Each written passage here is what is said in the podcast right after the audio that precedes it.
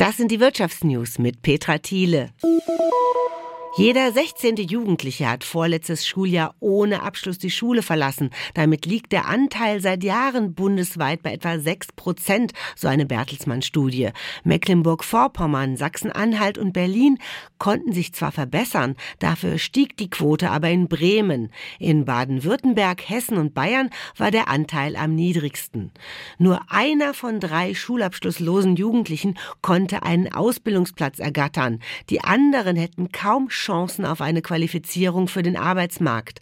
Eine Verschwendung von Ressourcen, die sich Deutschland gerade angesichts des Fachkräftemangels gar nicht leisten könne, meinen die Studienautoren. 2021 lag der Anteil der Jugendlichen, die die Schule ohne Abschluss verlassen, bei 6 Prozent. Die Bertelsmann Stiftung empfiehlt sie frühzeitig auch mit digitalen Anwendungen zu unterstützen und Kompetenzen anzuerkennen, die nicht aus dem klassischen Zeugnis hervorgehen. Die Länder sollten laut den Experten Daten von Schülerinnen und Schülern ohne konkrete berufliche Perspektive frühzeitig an die Jobcenter geben, damit diese passende Angebote machen können. Die Studie der Bertelsmann Stiftung zeigt auch große Unterschiede zwischen den Bundesländern auf. Während in Bayern nur gut 5 Prozent der jungen Menschen keinen Hauptschulabschluss haben, sind es in Bremen doppelt so viele. Außerdem sind es der Studie zufolge eher Jungs und Jugendliche ohne deutschen Pass, die den Hauptschulabschluss nicht schaffen. Infos von Niklas Treppner.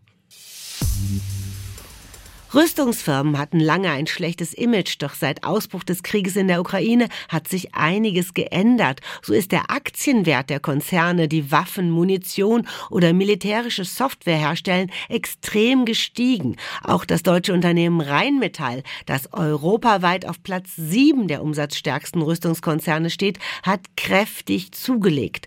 Nun kommt es sogar in die erste deutsche Börsenliga und vertreibt dort ein Unternehmen mit medizinischen medizinischen Blutreinigungsgeräten. Über den Aufstieg von Rheinmetall in den DAX war schon seit Tagen spekuliert worden. Ausschlaggebend für die Zusammensetzung des deutschen Aktienindex sind die Börsenwerte der frei handelbaren Aktien der jeweiligen Unternehmen. Und da steht Rheinmetall seit dem russischen Angriff auf die Ukraine gut da. Der Aktienkurs des Düsseldorfer Konzerns hat sich seit Februar vergangenen Jahres mehr als verdoppelt. Rheinmetall produziert unter anderem den Kampfpanzer Leopard 2. Die Zugehörigkeit im DAX ist für Unternehmen wichtig, weil sie mehr Aufmerksamkeit von ausländischen Investoren verspricht. Außerdem müssen Investmentfonds, die den DAX abbilden, die Aktien des neuen Mitglieds kaufen. Für Rheinmetall muss der Dialysespezialist Fresenius Medical Care den DAX verlassen. Nikolaus Buschlüter, ARD Börsenstudio Frankfurt. Rheinmetall ist übrigens nicht der einzige Waffenhersteller in der ersten deutschen Börsenliga. Auch der europäische Flugzeughersteller Airbus verdient einen Teil seines Geldes mit Rüstung und ist seit anderthalb Jahren im DAX. Und das waren die Wirtschaftsnews für euch zusammengestellt vom SWR. Hier erfahrt ihr zweimal täglich das Wichtigste aus der Wirtschaft und sonntags klären wir eure Fragen.